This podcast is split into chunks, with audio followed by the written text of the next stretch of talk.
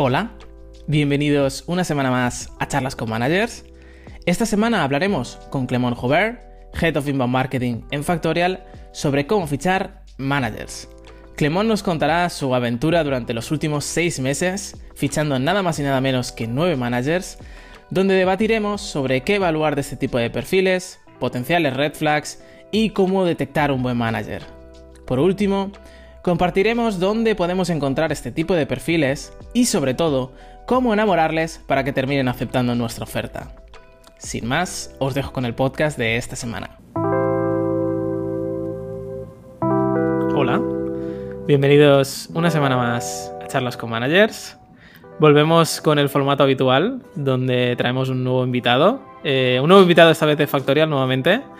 Eh, Clemón, eh, no me sé tu rol, eh, porque ha cambiado tanto, creo, en los últimos, en los últimos meses que ya no sé cuál es. Hola a todos, sí, he cambiado bastante. Ahora en Factorial soy Head of Inbound Marketing, en, trabajando en el equipo de marketing para Factorial todos los mercados.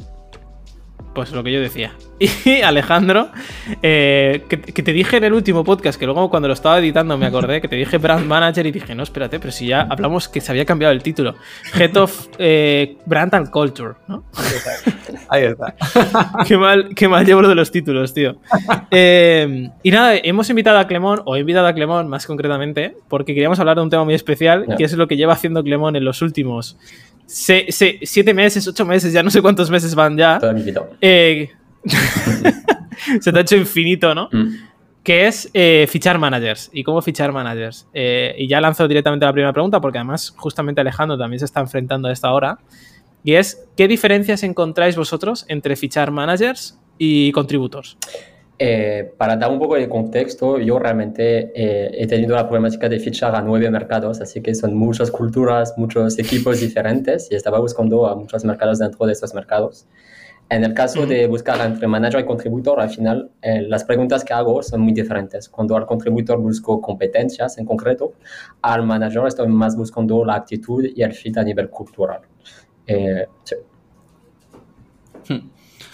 Bueno, es, un buen resumen. Em, yo creo que es muy diferente. O sea, realmente cuando, cuando buscas un, un manager, eh, tienes que enfocar un poco todo hacia, hacia otros escenarios, ¿no? Yo creo que lo que puedes esperar de un contributor eh, quizás está más localizado, se maneja dentro de un, de un, área que quizás está un poquito más acotado. Yo creo que cuando, cuando buscas un manager tienes que tener, además de eso, muchas otras cosas en cuenta, ¿no? Eh, algo muy interesante, lo que como ha dicho Clemón, es principalmente el, el aspecto cultural, pero sobre todo también el entender muy bien cómo piensa esta persona, cómo toma decisiones, cómo prioriza, cómo gestiona el talento, cómo piensa en el desarrollo de, del equipo.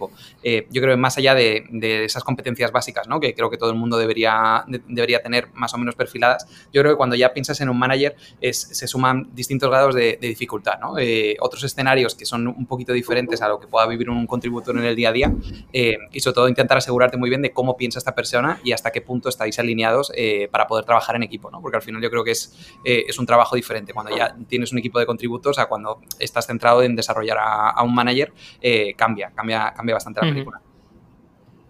Yo, tengo que decir que, a ver, no he fichado muchos managers, eh, también tengo que, decir esto. Tengo la suerte de haberlos podido formar dentro, que a mí me gusta más particularmente. Pero tengo que decir que los procesos de selección no distan mucho. Es decir, eh, entiendo primero a la persona cómo piensa, cómo analiza las cosas eh, y cómo ejecuta. Y sí que es cierto que a un manager quizá profundizas más en otros temas que obviamente no haces más con un contributor, ¿no? De, oye, pues vale, ¿y, cómo es tu equipo? ¿Y cómo lo lideras? ¿no? ¿Y, qué haces en el, en el día a día? ¿Y cómo es una reunión en tu equipo, ¿no? A nivel de, pues la reunión de un lunes de planificar qué, vamos a hacer. Vale, ¿cómo es esta reunión, ¿no? Eh, ¿cómo, la, ¿Cómo la llevas? Eh, son temas que no salen con un contributor, pero para mí el formato de las reuniones es el mismo. Es que yo las reuniones de, o sea, las entrevistas para mí siempre son el, vale, entender quién eres, qué haces eh, cómo piensas. Y esto puede ser en muchos ámbitos, desde un diseñador hasta un ingeniero hasta un manager. Sí, sí, es el tema. Yo en las entrevistas que hago, generalmente es una discusión.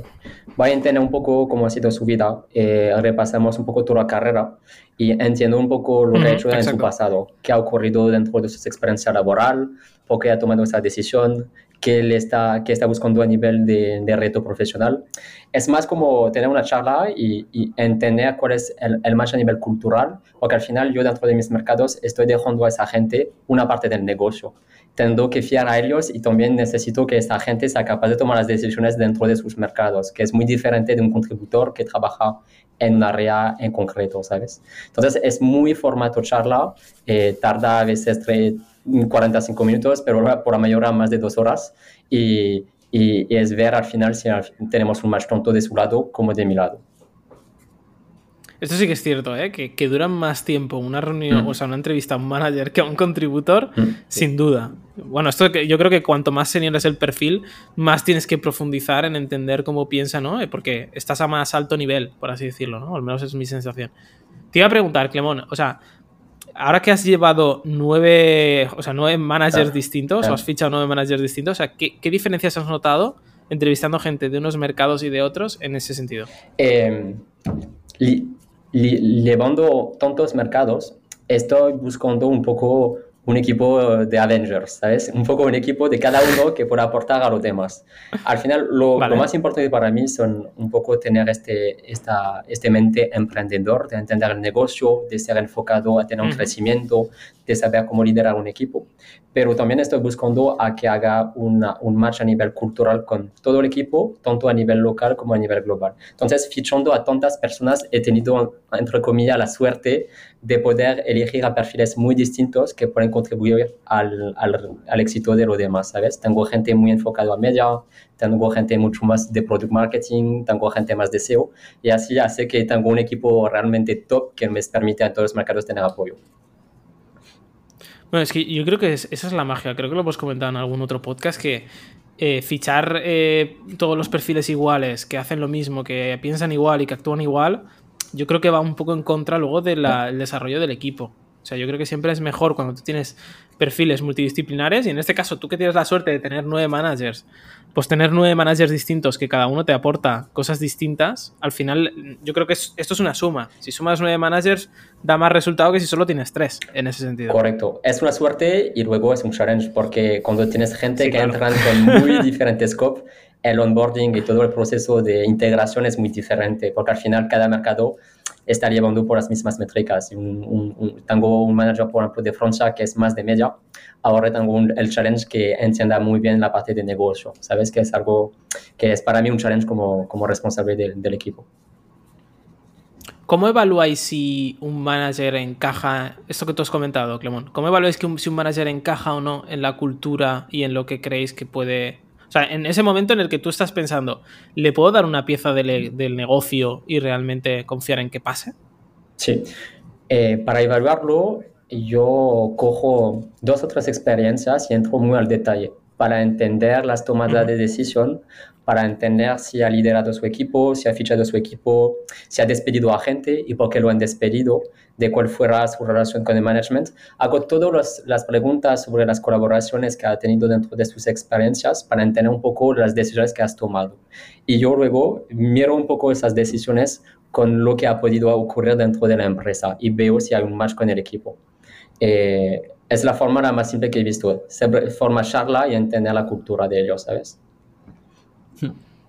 Yo creo que es, es fundamental mucho esto. A mí lo que me pasa cuando hablo con, con managers, que generalmente pues, suele ser que gente que tiene más experiencia ¿no? Eh, dentro, del, dentro del mundo laboral, Em, algo muy, muy interesante y que para mí es súper importante es asegurarte de medir ese grado de ambición, porque eh, los perfiles más experimentados lo que suelen traer ya son como ese librillo, ¿no? Como esa manera de actuar, esa manera en base a resultados y ya para mí eso de entrada es, eh, es un punto muy a tener en cuenta, ¿no? De cuánto de flexible es esta persona en base a su experiencia a adaptarse a un nuevo entorno, un nuevo contexto, un nuevo equipo, un nuevo challenge, em, pensar e indagar muy bien, eh, como, como decía Clemón, ¿no? En esas experiencias, en la toma de decisiones, el detectar posibles escenarios Muchas veces viene gente con mucha experiencia, ¿no? que un poco lo que viene es implementar su método, y luego al mismo tiempo hay otra gente que a lo mejor no tiene tanta experiencia, pero rascando y, indagando un poco en, posiciones pasadas, puedes medir ese grado de ambición, ¿no? de qué ha pasado cuando se ha encontrado con un bloqueo o con algo que no funcionaba, cómo reaccionó, eh, ostras, pues lo dejó morir o no, se buscó otra manera de darle la vuelta y al final lo acabó puseando. Es decir, yo creo que es intentar indagar un poco en esa experiencia previa y medir ese grado de, ambición, hasta dónde está dispuesto esta persona de adaptarse o moldearse a la, cultura y al mismo tiempo abrazar nuevos desafíos, ¿no? Eh, adaptarse a, nuevos equipos, lo que decía, ¿no? Eh, nuevas oportunidades y, ver luego cómo eso encaja en el día a día con el equipo que ya está funcionando e intentar buscar esas similitudes ¿no? que, que también comentabas. Sí, eh, es un tema importante que comentas, es que al final también yo dentro de la charla que tengo con ellos paso mucho tiempo explicando la cultura de la empresa. Paso mucho tiempo explicando la misión, dónde estamos, lo que queremos hacer, cómo están las valores del equipo, qué estamos buscando, eh, porque al final no quiero engañar a la gente. Estoy buscando a alguien que cuando entra eh, entiende ya en la empresa los formatos, los procesos, lo que queremos hacer y que sea lista a nivel cultural. Y entonces también paso mucho tiempo no solo evaluar, pero explicar realmente de manera transparente lo que buscamos. Es que al final eh, le vas a dar a esta persona, y más en tu caso, les has dado equipo. O sea, les has dado a cada uno tres o cuatro personas, prácticamente. Sí. Eh, y tú tienes que confiar en que esas tres o cuatro personas van a seguir en la línea en la que iban, ¿no? Y van a, van a seguir en la cultura. Sí. Entonces, yo sí que es cierto que en, procesos de selección muchas veces he tenido cierto miedo en contar la visión o cosas que sabía que podían crear fricción, ya no a nivel de cultura, pero muchas veces de, oye, pues mira, esto no lo estamos haciendo muy bien. Y explicar y, asumir y decir, oye, mira, esto no lo estamos haciendo muy bien, ¿no? Porque la persona debe decir, pues vaya mierda de sitio, para esto no entro, ¿no? Eh, pero yo creo que luego es la clave, porque si alguien te compra todo esto y te compra lo bueno, te compra lo malo, te lo coge todo y dice, me gusta, tienes ahí yo creo que alguien que encaja perfectamente eh, y que te va a tirar millas y que sabes que le puedes dar el equipo y que el equipo va a tener dirección. Luego, pueden fallar mil, mil otras historias, pero yo creo que esa, esa, esa parte es clave. ¿Evolucráis al equipo vosotros o no? Cuando en el proceso de reclutamiento de los managers, ¿evolucráis a vuestro equipo para tener un feedback eh, interno? Sí, yo en mi caso no, o sea, lo suelo dejar como fases ya un poquito más avanzadas, cuando ya puedes ver que esa persona, oye, es potencialmente el, eh, la, candidata, ¿no? O el, o, el, candidato. Ahí sí, yo sí, mm, por lo menos en mi caso, para mí es imprescindible. al final, eh, también por el tipo de, perfiles que tenemos en el, en el equipo de marca, eh, pues no todo el mundo está muy acostumbrado a trabajar con según qué perfiles tan multidisciplinares o, entender la creatividad. Entonces, en, mi caso, para mí sí que es fundamental que pueda haber un match a nivel, a nivel creativo. Al final no deja de ser gente que va intercambiar ideas, que constantemente se van a tirar eh, eh, cosas encima para intentar mejorar y al final ese intercambio, en, nuestro caso, por ejemplo, eh, para mí es fundamental. O sea, que pueda haber una sinergia y que el equipo funcione y que se compren entre ellos. ¿no? Al final esto va también mm. mucho de admirar a, a quien estás trabajando y poder depositar esa confianza en decir, oye, pues cada uno está encargado más o menos de un área de expertise donde somos más o menos fuertes, pero tiene que surgir esta interacción, tiene que existir la colaboración y para mí sí, para mí es un punto muy importante. Sí, yo en general también, pero ya no solo en procesos de manager, sino en todos en general. Pero por, una razón muy sencilla. A mí me pasa muchas veces que, me enamoro de, un candidato eh, y me gusta mucho el proceso de selección, la primera entrevista y me flipa cómo piensa, me flipa tal. Eh, y luego muchas veces me cuesta descartarlo, ¿no? Cuando están en, fases más adelantadas del, del, proceso. Entonces es en estas fases donde yo siempre invito a gente del equipo porque de repente ven las cosas que tú a lo mejor ya no, no ves porque estás pensando en la... Qué, qué, bonita fue mi primera entrevista, cómo me gustó, cómo pensaba y lo que me estaba contando, ¿no? Eh, y no estás viendo lo malo que tiene ahora cuando estás haciendo la segunda entrevista o el proceso de prueba, lo que sea. Y en el caso de los managers, yo en este caso siempre he involucrado a, mi manager, ¿no? Que es que tiene una visión más holística de, de la compañía y, y, me da, va a dar ese punto de vista objetivo que a lo mejor yo no tengo porque estoy fichando a alguien que va a trabajar mano a mano conmigo, y necesito ese punto de vista completamente objetivo. Sí, yo creo que eso también es otra parte fundamental. O sea, el equipo y en este caso eh, igual, o sea, contar con, o con tu manager o con otros managers o involucrar a otros stakeholders donde vayan a, también a trabajar en el día a día. Eh, yo creo que esto también depende del tipo de posición o el, rango, ¿no? Realmente que estés buscando para, para, este punto. Pero yo creo que cuando ya hablamos de un manager eh, que entra en una posición de manager, yo creo que esto hay cierto baseline que tiene que estar cubierto desde el, desde el principio. Y, y para eso, pues, tener una segunda opinión o una tercera opinión en, en según qué casos, también para mí fundamental. Pues mil, cosas lo que tú dices, te acabas enamorando de la, de la, persona, de cómo lo ves y, y, esas cosas que ya la tienes como muy, muy bien dibujado y llega alguien que te da cuatro puntos que tú no habías visto, que no estabas queriendo ver eh, y de pronto dices, ok, pues todo, Y que tú como manager estás ya deseando cerrar la posición y decir que sea este por el amor de Dios. eso es, yo es lo que me pasó muchísimo porque he tenido, para algunas posiciones he tenido 60 entrevistas, he visto casi toda España para algunos mercados. Eh, y realmente a un momento estás que es tan cerrada la posición que estás diciendo, vale, pero eso yo creo que lo puedo mejorar, lo puedo cambiar y todo eso. Y al final... le, quitas, le quitas seis red flags, ¿no? Exacto, le, quito todos los red flags, me guardo con dos uh, green flags y ya está, ¿sabes? Entonces sí, el tema de enamorar, estoy de acuerdo, es yo creo un stopper importante, un punto de intención súper importante y por eso tener otras entrevistas, otro punto de vista es súper, súper importante, porque en el caso de un contributor, yo creo que se puede detectar fácilmente si la gente encaja o no, porque a las competencias o a los resultados y todo esto demás. En el caso de management, cuando es algo un poco más eh, subjetivo o que sea más alrededor de cultura, de actitud, de emprendedor y todo eso, es más complicado.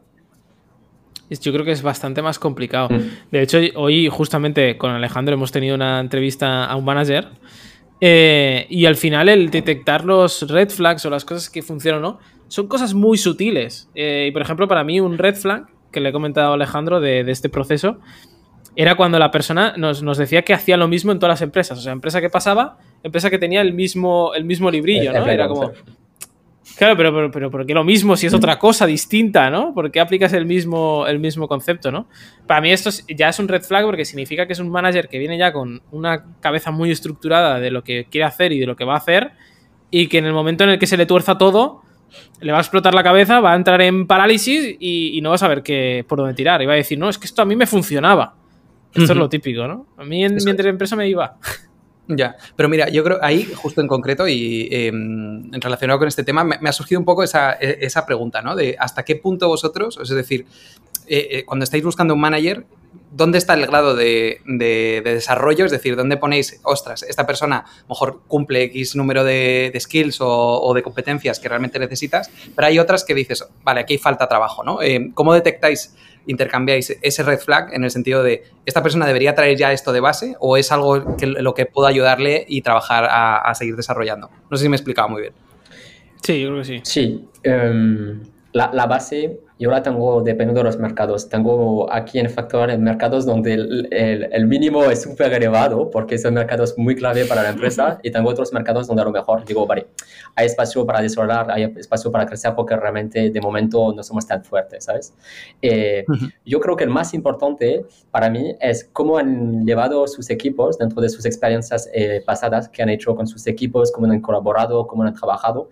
Y yo que miro todo siempre es el tema del crecimiento aunque sea un crecimiento de 200.000 a un millón o de 10.000 a 500.000, estoy buscando a gente que tenga la actitud de, de querer y querer siempre más, ¿sabes? Al final no me interesa gente que han dicho, vale, he hecho todo el posible y no ha funcionado y, y ya está. Estoy buscando a gente que encuentra la forma cualquiera es la forma para tener un impacto. Y no me importa que sea una gente que viene de un unicornio, que viene de una empresa grande, que tiene un LinkedIn con nombres súper importantes. Lo que me importa es la actitud de la gente. Y por eso al final eh, este tema de, de, LinkedIn y todo eso no es tan importante. Lo que me importa realmente es la charla y entender lo que, lo que quiere la gente y cómo lo ha hecho. Pero justamente lo comentábamos hace mucho tiempo, creo que tú te llevaste un poco sorpresa eh, porque yo recuerdo que tener conversaciones contigo que me decías, no, es que he entrevistado al manager de no sé qué empresa, no voy a decir nombres, ¿no? Eh, o voy a entrevistar al manager de no sé qué empresa, y luego venías y me decías, una mierda. Digo, el manager no tenía claro ni, ni sus objetivos, ni el negocio, ni qué estaba haciendo, ni, ni nada, ¿no? Y este tío, ¿qué está haciendo? Eh, eso me pasó, me pasó mucho, de entrevistar a, a managers de empresas súper conocidas, súper grandes, que han liderado todo y tal. hablando con ellos realmente de táctica, estrategia, estaban tipo desconectados, ¿sabes? Estaban ya en una parte mucho más corporate, de hacer presentaciones, de, de, hacer charlas con otra gente, de reuniones. Al final yo busco a una persona que sea capaz de tener la estrategia, pero también implementar, porque al final nosotros estamos en una empresa con un crecimiento súper fuerte y necesitamos gente que pueden pensar, pero trabajar con el equipo para implementar. Y entonces sí, he tenido muchos casos de gente al final donde he dicho, pues no. De hecho, en la entrevista que hemos tenido yo, Alejandro y yo, mm, nos ha pasado un poco eso. Eh, era como la persona no tenía claros sus objetivos, ¿no?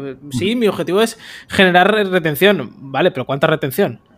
Mejorar el porcentaje de retención y era como, vale, lo he entendido, pero ¿cuánto? Y no, y la gente, y muchos más, a mí me sorprende, igual que me sorprendió cuando me lo dijiste tú, que un manager no tenga claro cuál es su objetivo de negocio. Eso es la clave. ¿Qué es lo que hace? Es la clave para mí es la, incluso para los contributores ahora, es lo que busco, eh, a, gente que tengan eh, noción del negocio, que sus acciones, que las tácticas, la estrategia al momento para tener un impacto en el negocio. No estoy buscando una persona que ha llevado todo el PNL, que entiende todos los números y todo eso, pero una persona que al momento dice, oye, estamos trabajando en esto, ¿cuál es el impacto en el negocio? Y eso creo que es súper, súper importante, porque es la gente que te va a traer eh, revenue, que te va a traer crecimiento y no a gente que te va a vender humo. Y eso en algunos mercados justo me pasó mucho, de gente que no tenían esta, este, este cara de negocio, ¿sabes? Es que para, para mí es un clarísimo red flag, porque si tú no tienes claro cuál es tu objetivo, no sabes priorizar y no sabes tomar decisiones. estás jugando a, bueno, tengo recursos y hago cosas, pero vale, pero ¿qué cosas y qué impacto tienen esas cosas que haces? Ah, no lo sé. Ah, bueno.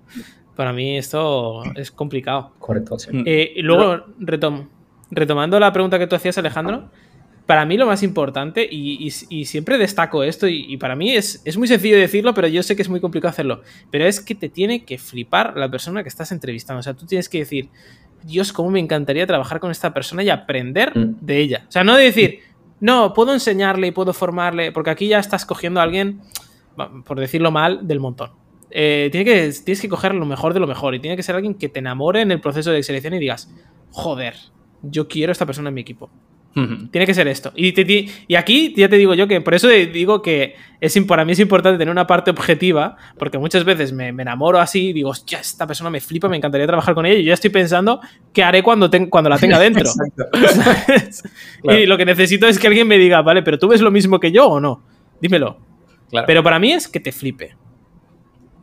Sí, sí, y, hay un tema importante que acabas de, comentar de, de gente donde vas a aprender de ellos. Y yo creo que es algo súper importante al momento de fichar a manager, es que no, se debe, la gente no debe pensar que como somos directores o que tenemos a buscar a gente de barro, tenemos que tener a gente que han tenido menos talentos. Al final yo lo que busco es a gente que saben mucho más que yo, que sean capaces de de darme aprendizaje, de llevar a los mercados, de que yo puedo aprender y realmente sentirme orgulloso de tener dentro del equipo. Yo, al contrario, lo que voy a ofrecer a ellos es la visión de la empresa, de cómo liderar a un equipo, de cómo trabajar juntos y todo eso. Y es un tema súper importante y que también haga que es un challenge a, a, fichar a los buenos managers, porque los buenos managers que son muy de talentos, es que es súper complicado tenerlos. Ya. Lo hemos comentado en algunos podcasts que es un poco eh, una antigua ¿no? cliché que mm. está establecido donde el manager siempre tiene que ser el que más sabe, el más listo y el más guapo y todo.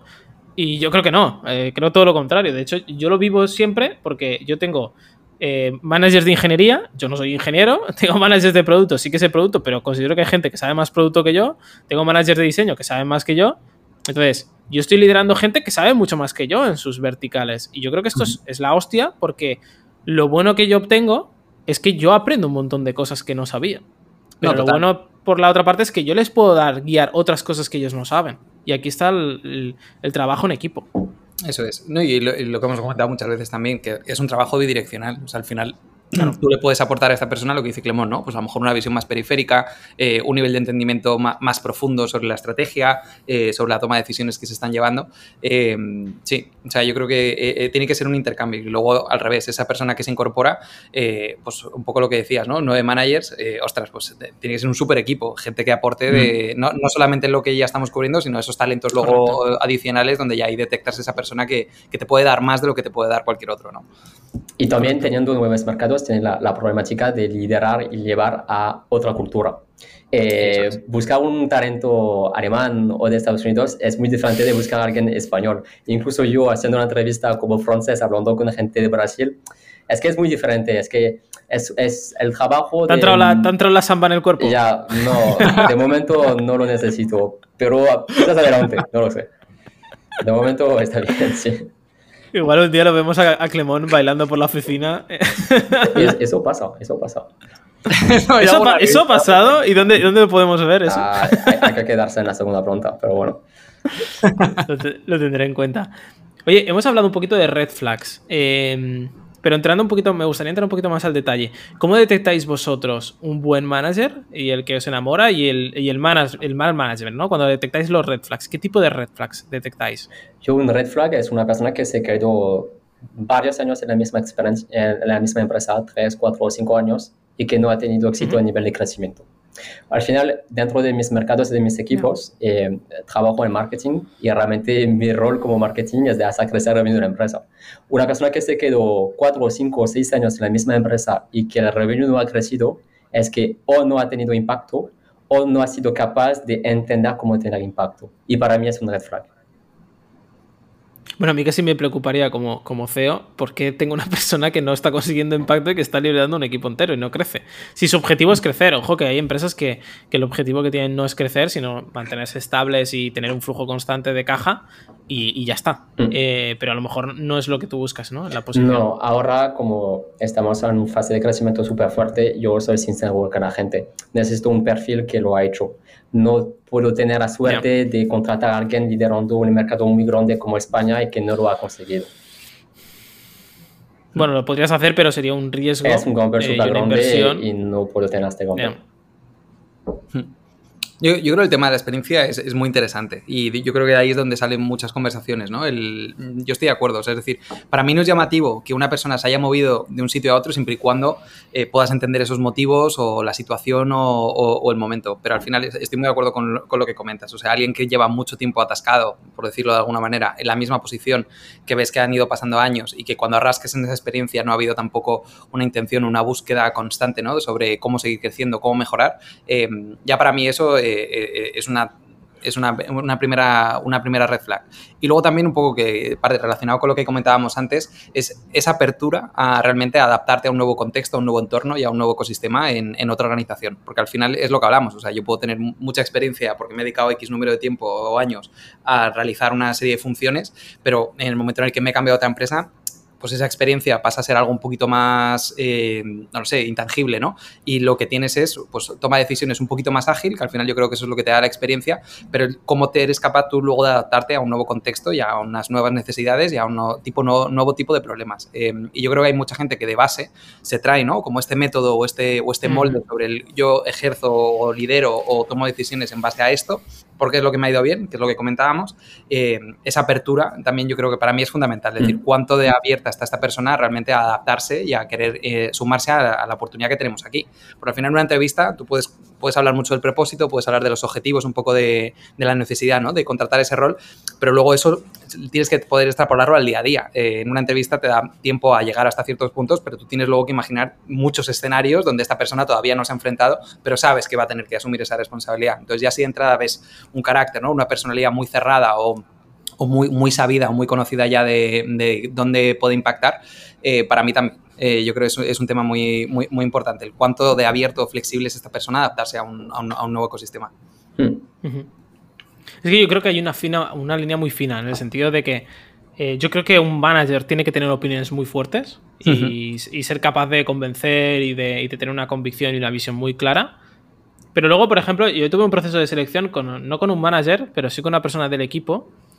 Eh, y tenía opiniones muy fuertes, pero siempre em, añadía la coletilla en los procesos, en, la- en los propios procesos de entrevista y siempre me decía, bueno, pero necesito siempre entender el contexto antes de tomar cualquier decisión, porque si no entiendo el contexto, no sé si es correcto o incorrecto. Yo Eso opino esto a día de hoy y mi experiencia me ha dicho que esto es lo que funciona, pero no descarto que en algún momento eh, deje de funcionar. A mí esto es lo que me, me activa la, la- la campanita verde y me dice, ok, por aquí vamos bien, ¿no? Eh, entiende el problema, tiene una idea y una visión muy clara, pero siempre entiende el problema antes de tomar una decisión final. Eso En es. cambio, me preocupa más cuando alguien me dice, no, no, es que yo trabajo así, hago esto, lo hago así y lo hago siempre así. Y, y cuando yo, a mí ya me están contando las experiencias y los problemas que tiene cada empresa, digo, pero si es que me estás comparando de vas con manzanas y has hecho lo mismo en los dos sitios. Que ojo, a lo mejor tenía sentido, pero no me lo has explicado desde esa perspectiva de decir, no, mira, tenía este problema y lo bajé así. Y aquí tenía este problema que era diferente, pero también lo bajé así y funcionó. Ok, pero eh, yo he tenido la, sensación opuesta en, algunas ocasiones también. De hecho, hoy, hoy me ha pasado. Hoy he tenido la sensación de que, independientemente del problema, aplico lo mismo. Porque es lo que me funcionó la primera vez y de aquí al infinito me muero con, mi proceso, mi idea y mi forma de trabajar. Yo creo que esto, es, eh, en, mi, opinión, es completamente incorrecto. Sí, yo, yo, creo que la forma también yo para, para detectar es de, de entrar muy al detalle. Eh, de coger una experiencia y de entrar súper al detalle para entender las tácticas y qué ha pasado en esas tácticas y cómo lo has liderado. Porque estoy viendo que en general los managers eh, te venden el big pictures, te venden la estrategia global y todo eso, pero realmente cuando tú entras muy al detalle para entender por qué han hecho esto y no hecho y por qué lo han cambiado así, es que ahí muy pocos saben contestarte. Y, para mí es la mejor forma para entender rápidamente si es una persona que encaja, porque entiende tanto estrategia y tácticas de una persona que me está vendiendo humo. 100%. Eh, yo creo que también hay que entender que los red flags no es una pregunta de sí o no, porque a veces la gente se, se, cree que es un sí o no. Y tú preguntas, oye, ¿tú eres honesto? ¿Te imaginas que te dice, no, me gusta ser un mentiroso y un cabronazo? Sería brutal, ¿eh? Yo, todavía no me lo he encontrado. bueno, este es el, caso de Uber, ¿no? Que fichaba cabronazos, ¿no? Y te preguntaba si eres un cabronazo. Eh, pero pero no nadie va así por la vida, ¿no? Entonces, detectar los red flags no es una pregunta de sí y no, y, es una pregunta sobre la vida filosófica de ¿y eres feliz? Eh, sino que es lo que yo creo que es lo que tú comentas, es entrar al detalle, entender el problema y luego pensar tú en el problema y decir, ¿lo hubiera resuelto yo igual o lo hubiera resuelto de otra forma? Y ahí yo creo que ya tienes el, output. Y, lo que dices es buenísimo porque al final creo que muchos candidatos están esperando a, a tener buena o mala respuesta. Al final no hay buena o mala respuesta. Al final es una discusión y a lo mejor tu punto de vista es muy diferente del mío y te voy a fichar porque me gusta, porque me gusta el debate que generamos. Eh, y a, muchos managers, a muchos candidatos me dicen, eh, lo he hecho bien, eh, estaba lo que quería hacer. A ver, es que no funciona así. para mí es como una discusión y me mola o no me mola. Y ya está. 100%. A mí esto me ha pasado, ¿sabes dónde? En, pruebas técnicas. Mm. Siempre hay gente que te pregunta, cuando le haces una pregunta y te responde, te, dice lo típico, ¿no? ¿Era, lo que esperabas? ¿Lo he mm. dicho bien? Bueno, yo no estoy aquí para juzgar tus respuestas ahora mismo y, debatir, sino para conocer por cómo estás pensando y cómo estás analizando eh, la solución. No te voy a decir si creo que está bien o está mal. Aquí no. O sea, siempre doy feedback a posteriori de la prueba, pero nunca durante la prueba. Porque para mí lo importante no es, es entender cómo piensas y qué harías tú. Y para mí estará correcto lo que tú digas. No te, no te voy a juzgar. Aquí tienes un tema importante eh, y lo hemos hablado también, es que yo creo que tú, Jonathan, mandas caso práctico a los candidatos y a los candidatos de management. Y en mi caso no lo hago. ¿Por qué lo haces y qué estás midiendo haciéndolo? Eh, a ver, tengo que decir que los casos de manager que yo he fichado siempre tenían un componente muy de contributor, al menos al, inicio. Es decir, por ejemplo, Alejandro es un, es un claro ejemplo, ¿no? Yo a él le fiché a, sabiendas que a futuro sería un manager, mm, a un futuro muy próximo, realmente, porque pasaron, ¿qué?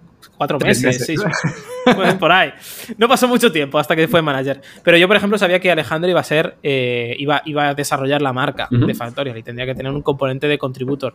Entonces, siempre que hice estos challenges de, manager, siempre fue sabiendo que tenía esta doble componente. Entonces, eh, pero en el caso de que tuviera que evaluar solo un manager, alguien que solo lidere equipo, creo que no haría una prueba técnica eh, como lo hago a día de hoy o como lo he hecho hasta hoy. Porque las pruebas técnicas que, yo he hecho hasta día de hoy siempre era una ejecución, un output, ¿no? Y un poco qué esperas de ese output y qué negocio vas a generar con ese output. Pero un manager es que es otra, es otra historia. No le puedes pedir a un manager que haga una prueba de, oye, diseñame una landing. por ejemplo, si yo tuviera que fichar un manager de growth, oye, diseñame una landing. ¿Cómo le voy a pedir eso a un manager? Es que a lo mejor no quiero ni que el manager sepa diseñar una landing. Busco que lo que sepa es guiar al equipo en base a los objetivos, en base a, los retos que tiene y que los consiga. Y tendrá que tener un conocimiento de producto y un conocimiento de ingeniería X, pero no tendrá por qué saber mm, ponerse a abrir un Figma y diseñar una landing del pixel 1 al último pixel, por ejemplo. Eh, eh, es uno de los aprendizajes que yo creo que he tenido en los últimos meses y por eso ahora no pido más caso práctico. Es que al inicio estaba pidiendo output a esa gente de, oye, tienes tanto presupuesto, hágame una estrategia de lanzamiento de una feature o lo que sea. Y al final la gente no tenga la base de conocimiento del negocio, no entiende el contexto de la empresa, de cómo lo podemos hacer, etc. Por eso yo ahora no, no, no pido más consejo práctico, yo entro a la experiencia y entiendo un poco todo el input de esa experiencia, de por qué lo han hecho, de cómo lo han hecho, de qué ha ocurrido, porque la gente me puede me explica un poco el contexto. Y los casos prácticos también, la dificultad, que es una dificultad real, es que como yo estoy buscando a talentos y que por la mayoría no buscan trabajo, eh, y que es, más un trabajo yo de, de, de, vender a factorial y que tengamos los dos un match, al momento no puedo decir, vale, tienes que dedicarte una semana para prepararme una cosa. Yo debe ser capaz como de, de, de, entender si la persona encaja o no, que es otro tema, ¿sabes?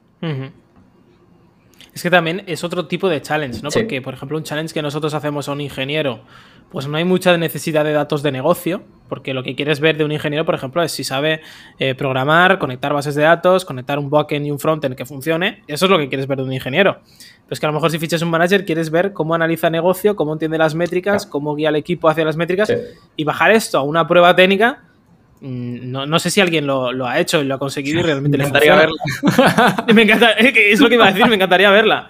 Eh, pero lo veo complicado. Eh, de todas formas, me gusta mucho lo que comentas y, os lanzo la pregunta.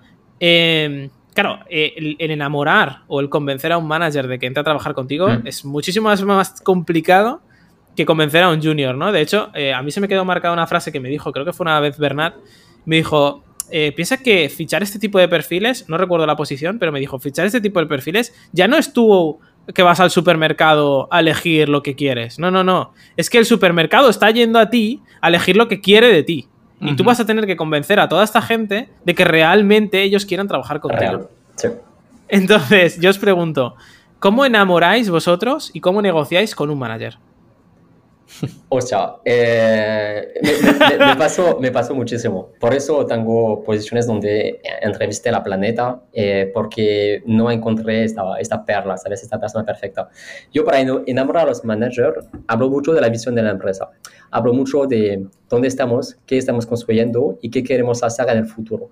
No hablo del package, de los beneficios, de lo que podemos ofrecer, del número de personas. Estoy hablando, vale, ahora vas a entrar en la empresa, eh, está así pero nosotros queremos ser ahí. Tiene muy pocas empresas dentro del mundo que quieren y que tienen la misma ambición.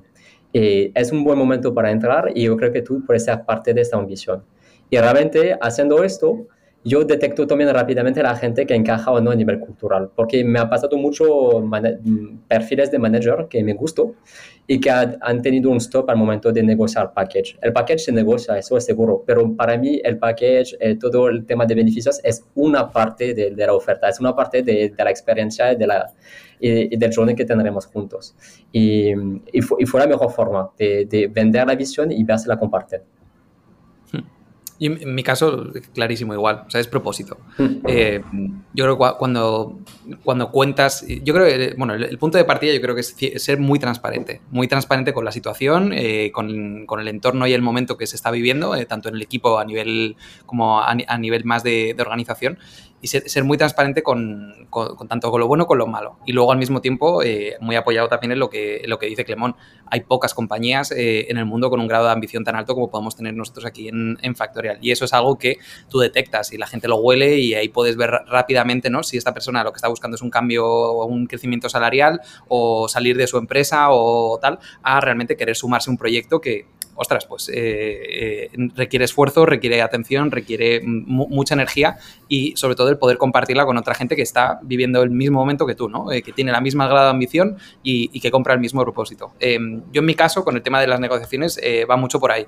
Y diría que la gran mayoría de veces me ha salido bien, pero porque podemos y tenemos un ecosistema único en el que intentamos y invertimos una cantidad ingente de tiempo realmente a, mejorar y yo creo que eso es algo que, no se tiene en todas partes, ¿no? Entonces al final tus puntos fuertes como compañía por encima de la, del rango salarial eh, yo creo que tiene que haber un, propósito de base y si esta persona lo compra y quiere formar parte de ello, eh, ahí lo tienes, ¿no? Eh, yo para, mí eso es, es, fundamental y al mismo tiempo sirve también para esto, ¿no? Para asegurarte realmente cuánto de alineados estáis y qué está buscando de verdad esta persona. Está buscando un hueco para crecer, está buscando ocupar un eh, una silla o un rol, eh, está buscando, ¿qué está buscando? ¿no? Eh, y yo creo que ahí, por la parte del propósito, yo, vamos, lo tiro siempre por ahí, 100%. Por, por eso las entrevistas incluso no, no, las hago únicamente en Zoom, eh, pido en las últimas entrevistas venir aquí para tomar un café, porque más allá del trabajo, estoy buscando a gente que tengan un match muy cultural con todo el equipo.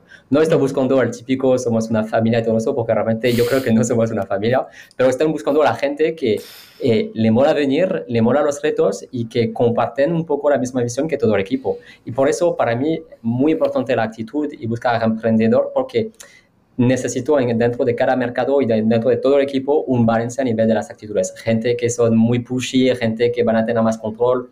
Estoy siempre buscando un, balance para tener un equipo que sea muy, bueno, sobre la filosofía de que lo veo que de marketing. Yo, yo, añadiría que creo eh, que nunca he hecho el mismo speech para toda la gente mm. que, he contratado. En el sentido de que cuando ya estás hablando con alguien, te cuenta su vida y si eres un poco avispado y haces buenas preguntas, ya te está contando las frustraciones que tiene, las fricciones que tiene, dónde le gustaría estar, cómo le gustaría crecer, por qué no está creciendo ya así y cómo le gustaría eh, estar. Y a partir de aquí, yo es cuando ya, cuando me, porque yo no hago el, speech a todo el mundo. O sea, si no me gusta el candidato, yo soy muy honesto y en el proceso de selección le digo, mira, oye, creo que no encajas en la posición y no pasa nada y creo que eres una persona súper talentosa, pero no quiero mm. seguir más allá, ¿no? Pero en el caso de que haga el pitch, el pitch para mí siempre es algo personalizado y siempre lo hago en base a la persona que, tengo delante. Y no le cuento lo mismo a todo el mundo. Y a lo mejor hago hincapié en algo muy concreto. Eh, por ejemplo, yo recuerdo la última, entre, la última persona que fiché, que no es un manager, pero posiblemente sea un futuro manager.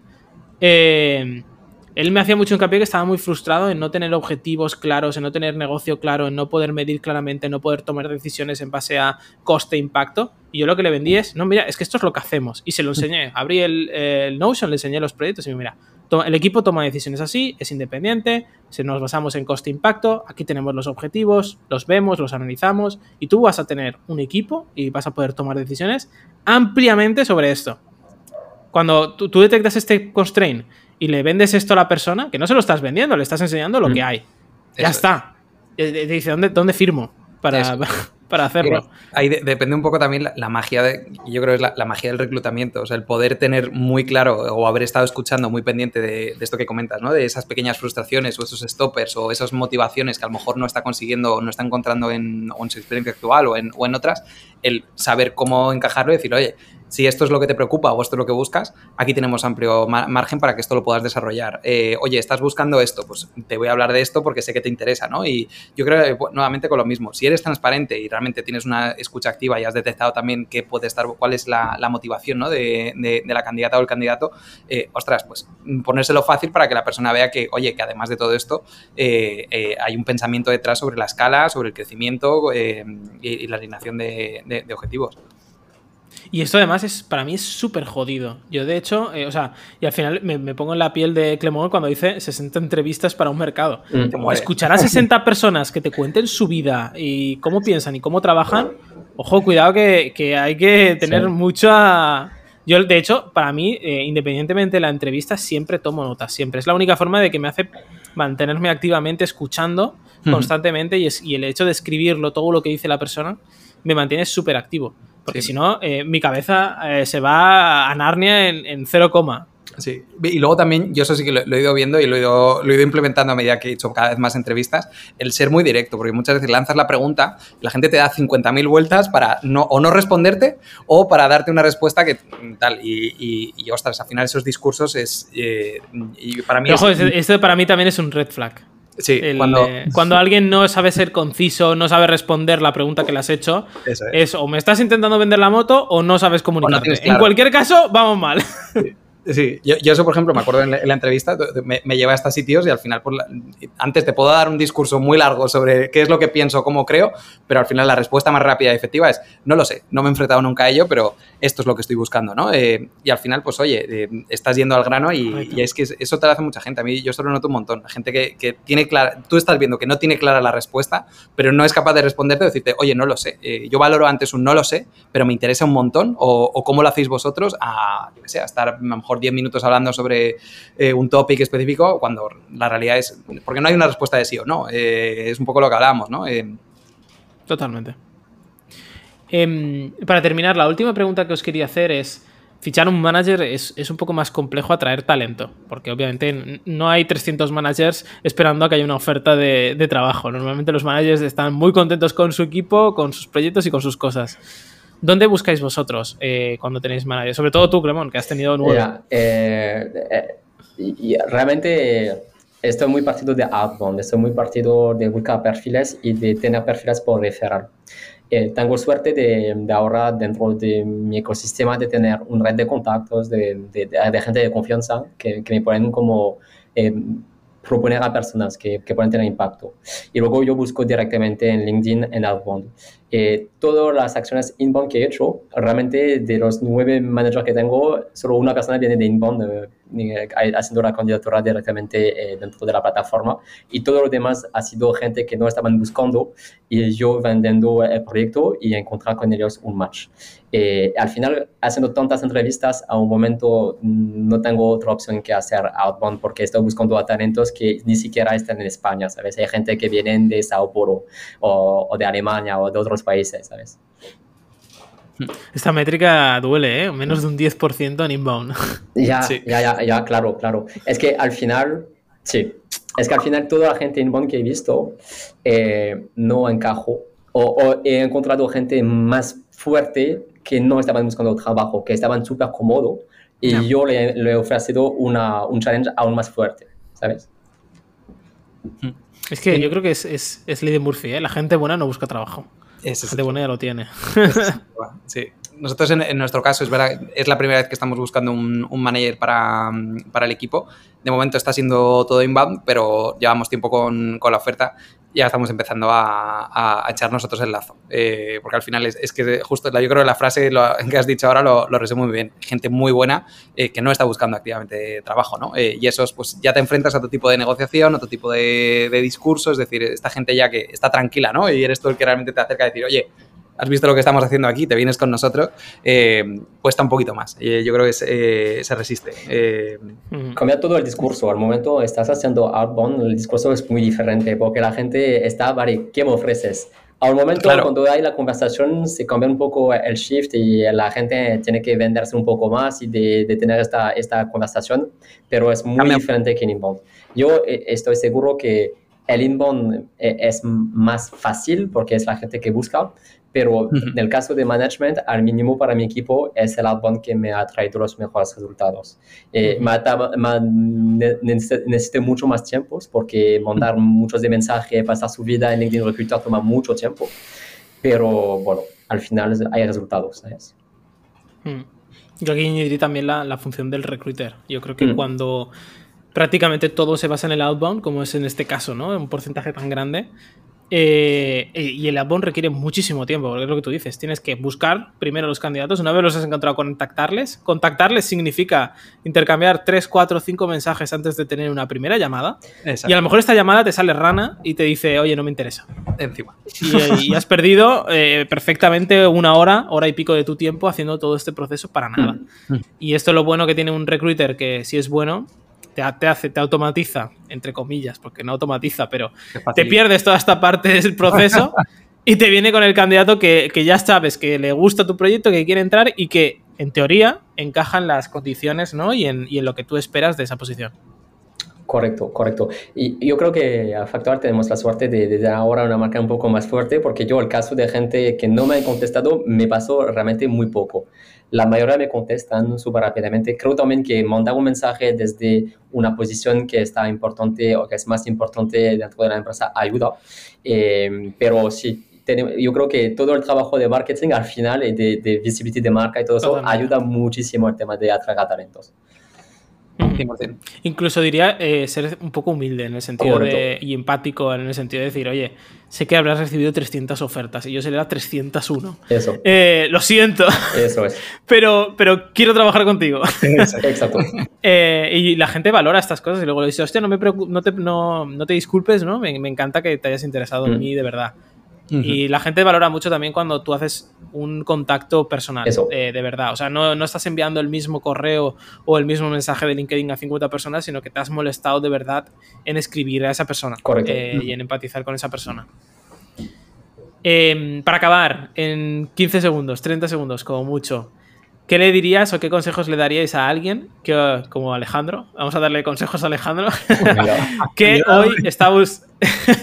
Ayuda, socorro. que hoy está buscando un manager. Em, yo, Alejandro, mi consejo. Eh, intentar, intentar conectar con esta persona. Intentar entender sus dudas. Intentar entender por qué ha hecho este crecimiento, por qué ha hecho esta carrera profesional, qué le pasa en la vida, por qué ha viajado en Argentina, en México, etc. Entender, realmente entender a la persona más que las competencias. Yo creo que buscar un manager no es una checklist donde la gente que tiene, tiene que cochear a, a un ciertos puntos. A veces sí, pero por la mayoría yo creo que es más de enamorarse de la persona, tener ganas de trabajar con ella, de aprender de ella, de, de, de ser eh, orgulloso de tenerlo dentro del equipo y por eso hay que conectar. No hay que hacer una entrevista formal, pero tomar un café, hacer una charla de una hora y media, que visiten la oficina, todos esos temas que hacen que al final la gente se conecta y que hay una relación entre, entre las dos, ¿sabes? entre management y el director. Un minuto. Alejandro, ahora dale un consejo a Clemón. Por favor. Vamos a hacer aquí el diario de Patricia. Ayúdame. Yo creo, más que un consejo, eh, eh, yo creo que es felicitarle por el trabajo que ha hecho de contratar nueve managers en nueve mercados. En, tota-, totalmente. tiempo, que yo creo que un poco todo, lo hemos vivido y, y, acompañado, ¿no? Pero bueno, más, que un consejo, yo creo recibir un poco todo esto. Y al final, pues estoy muy de acuerdo. O sea, al final la persona tiene que enamorar y, yo, yo, me quedo con uno de los mejores consejos, yo creo que, que me disteis también y eh, que yo pude vivir al principio, que lo hemos mencionado también, que es realmente ver que esa persona pueda ser un, manager tuyo, ¿no? Tú te fiarías de que esta persona fuese manager tuyo, que te puede aportar, que, mm, que llegue donde tú no llegas y que al mismo tiempo podéis encontrar esos puntos de unión al final para trabajar de, eh, en el día a día, eh, pero sobre todo el nutrirse, que te traiga cosas nuevas. Eh, yo creo que por ahí. Oye, pues hemos hablado de, todo, de principio a fin, de cómo atraerlo, de cómo hacer la primera entrevista, de qué evaluar, de cómo convencerle, cómo enamorarle, ¿no? si prueba técnica o no. Eh, yo creo que al menos alguien que, esté sufriendo hoy este problema, seguro que tiene un poquito más claro cómo encontrar un manager eh, en este mundo, ¿no? Eh, así que gracias, Clemón y Alejandro, por compartir vuestros testimonios y vuestras experiencias. Yo creo que, ha sido de, de, mucho valor. Y a todos los que nos escucháis, pues gracias por estar ahí una semana más y nos vemos la semana que viene en el siguiente episodio. Chao. Chao.